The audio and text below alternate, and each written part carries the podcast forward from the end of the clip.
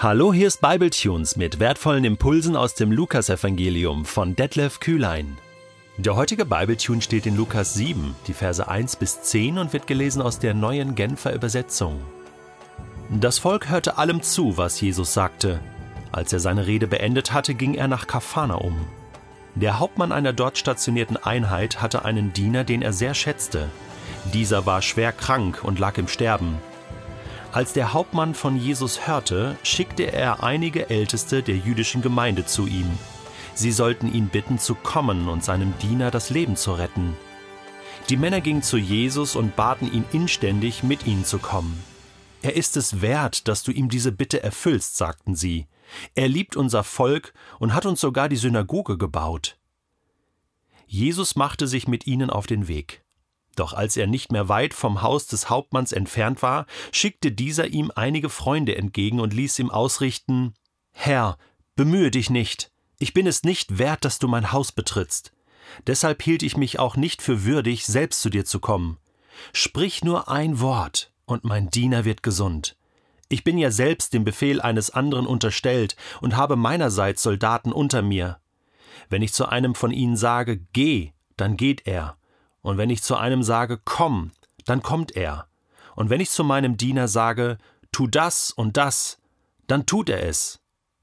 Jesus staunte über den Mann, als er das hörte. Er wandte sich um und sagte zu der Menge, die ihm folgte, Ich versichere euch, solch einen Glauben habe ich in ganz Israel nicht gefunden. Als die Männer, die der Hauptmann geschickt hatte, zu ihm zurückkamen, stellten sie fest, dass der Diener wieder gesund war. Diese Begegnungen mit Jesus, das sind für mich eigentlich die schönsten Geschichten in den Evangelien. Das ist es doch, worum es geht. Noch mehr als die vielen Worte, die er gebraucht, Gleichnisse, die er gebraucht. Das, was er lehrt, natürlich, das ist auch wichtig. Nicht falsch verstehen. Aber diese Live-Begegnung, zwischenmenschlich, Menschen begegnen Jesus. Jesus begegnet Menschen und Lukas berichtet viel davon. Das hat Kraft, das ist so aussagekräftig.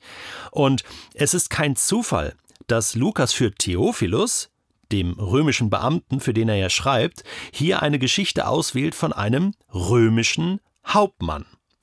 Der Name dieses Hauptmanns oder Centurios, der ja mehrere ähm, hundert römische Soldaten befehligte in Kapharnaum, äh, in dieser Garnison, ähm, wird nicht genannt. Wir wissen nicht, wer das war. Vielleicht kannte Theophilus ihn auch, weil der war berühmt. Der hat eine Synagoge gebaut in Kapharnaum, äh, in der Stadt, in der Jesus ja auch wohnte. Ähm, bei der Schwiegermutter von Petrus. Wir sprachen schon darüber. Und das ist jetzt ganz, ganz spannend, ähm, wie er erzählt von diesem Hauptmann. Ähm, man kann davon ausgehen, ich habe ein bisschen recherchiert, dass dieser Hauptmann sicherlich kein Jude war, denn die Juden waren damals vom Militär äh, befreit, die mussten also nicht den Römer Römern dienen als Besatzungsmacht.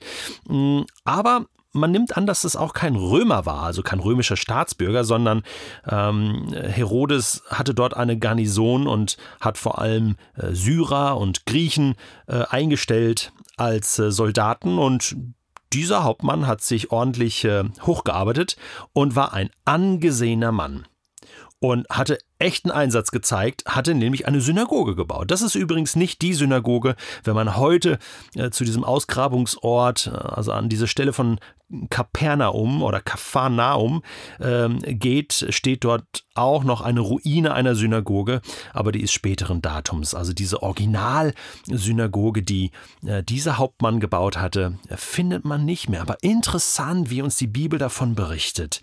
Und jetzt geht es doch um diese Begegnung. Ja, er begegnet ja Jesus eigentlich gar nicht. Das ist das Verrückte. Matthäus äh, in seinem Evangelium erzählt auch diese Geschichte und da ist es der Hauptmann selbst, der mit Jesus redet. Und für viele ein gefundenes Fressen, ähm, kritisch angemerkt, ähm, ja, da sieht man mal wieder, was für ein Chaos. Ja, Matthäus sagt, der Hauptmann selbst kommt. Ähm, Lukas schreibt, äh, der schickt seine, seine Diener und, und jüdische Älteste und so weiter. Ähm, ein Riesendurcheinander. Man kann sich nicht auf die biblischen Berichte verlassen, oder? Dabei ist es so, das haben wir schon gemerkt, Lukas recherchiert sauber und er bringt wahrscheinlich die Originalstory, so wie es gewesen ist. Vielleicht hat er den Hauptmann auch noch getroffen. Vielleicht lebt er da ja noch und er hat ihn interviewt. Ist sogar von auszugehen.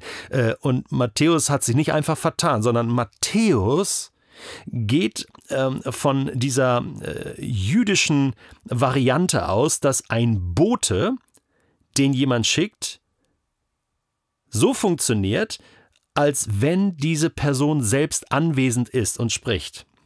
Stehst du? Also, die Propheten im Alten Testament waren auch Boten Gottes.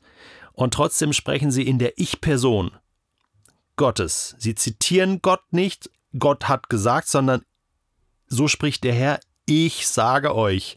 Also, der Bote steht für die Person selbst. Und es ist so, als wenn die Person selbst mit Jesus reden würde. Deswegen dieses Verständnis hat Matthäus und setzt es voraus für seine jüdischen Leser, für die er ja zunächst geschrieben hat. Also nur eine kleine Bemerkung. Es ist die gleiche Story und wir können davon ausgehen, Lukas berichtet sie so, wie sie sich zugetragen hat. So, um was geht es? Da kommen also die Ältesten der jüdischen Gemeinde zu ihm. Ja, der Diener ist krank. Und jetzt bittet der Hauptmann über diese älteste komm doch und möchte so gerne diesen Einfluss auch nutzen und interessant ist sein Selbstbild. Er sagt ja später, ich bin, ich bin es nicht wert, dass du in mein Haus kommst. Wow, also diese, obwohl er ein, ein Mann von Ehre war, Einfluss hatte und obwohl er auch ähm, viele befehligte, ähm, war er es doch nicht wert oder fühlte er sich nicht wert, Jesus hier ähm, als Gast zu haben, das muss man sich mal vorstellen. Was für eine Demut, was für eine ähm, ja, dienende, demütige Haltung an dieser Stelle. Ähm, deswegen schickt er Boten. Aber sie richten ihm aus, die Ältesten. Er liebt unser Volk und sogar die Synagoge hat er uns gebaut. Und Jesus macht sich auf den Weg und will eigentlich hin zu dem Haus. Und dann schickt er nochmal Freunde entgegen und sagt, nein, bemühe dich nicht. Ja, ähm, sondern, und das ist für mich der entscheidende Satz hier, Vers 7, sprich nur ein Wort und mein Diener wird gesund. Er begründet das mit einem Beispiel. Er sagt, ich bin ja selbst ähm, dem Befehl eines anderen unterstellt. Deswegen weiß ich das, Befehlskette. Ich bekomme Befehle von meinem Vorgesetzten und ich gebe auch Befehle weiter. Ich kann sagen, geh und komm und mach dies und meine Untergebenen machen das. Und er will damit sagen, Jesus, bei dir, in deinem Reich ist das auch so. Und du bist, äh, wenn er sagt, sag nur ein Wort, dann ist das, du bist der König. Du bist in deinem Reich, in Gottes Reich, der Kaiser. Du bist die letzte Instanz. Du musst nur ein Wort sagen und das passiert dann. Befehlskette. Bei mir ist das auch so im Kleinen, bei dir ist das so im Großen. Deswegen ein Wort von dir reicht. Das glaube ich. Und, und das ist wirklich stark. Denn es heißt dann in Vers 9, Jesus staunte über den Mann, als er das hörte. Er wandte sich um und sagte zu der Menge, ich versichere euch, solch einen Glauben habe ich in ganz Israel nicht gefunden. Das war in dem Moment sehr peinlich für seine Zuhörer, vor allen Dingen für seine Jünger, die sich vielleicht, die vom einen Fuß auf den anderen getreten haben und so, okay, ähm, so ein bisschen glauben wir doch auch. Und ist das wirklich so? Also solch einen Glauben? Ja, Jesus war es sehr ernst, denn er war erstaunt dass so jemand, der ja gar nicht zum jüdischen Volk gehörte, so einen Glauben hat. Wenn du Gott zum Staunen bringen willst, weißt du, was du dann tun musst? So wie dieser Hauptmann. Glauben, dass ein Wort von Gott alles verändern kann. Diesen Glauben haben. Nicht mehr und nicht weniger. Dann wirst du Gott zum Staunen bringen, denn das ist äußerst selten. Oder? Ich habe nicht immer diesen Glauben. Ich brauche manchmal mehrere Worte von Gott, manchmal ganze Sätze, manchmal ganze Romane. ja, und, und wiederholend, bis ich kapiert habe, worum es geht, bis mein Glaube wirklich da ist.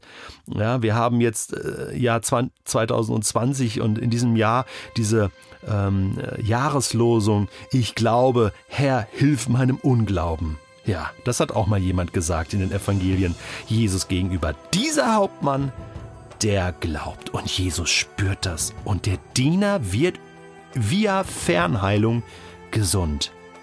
Deswegen sag nur ein Wort. Sag nur ein Wort, denn der Herr spricht und es geschieht.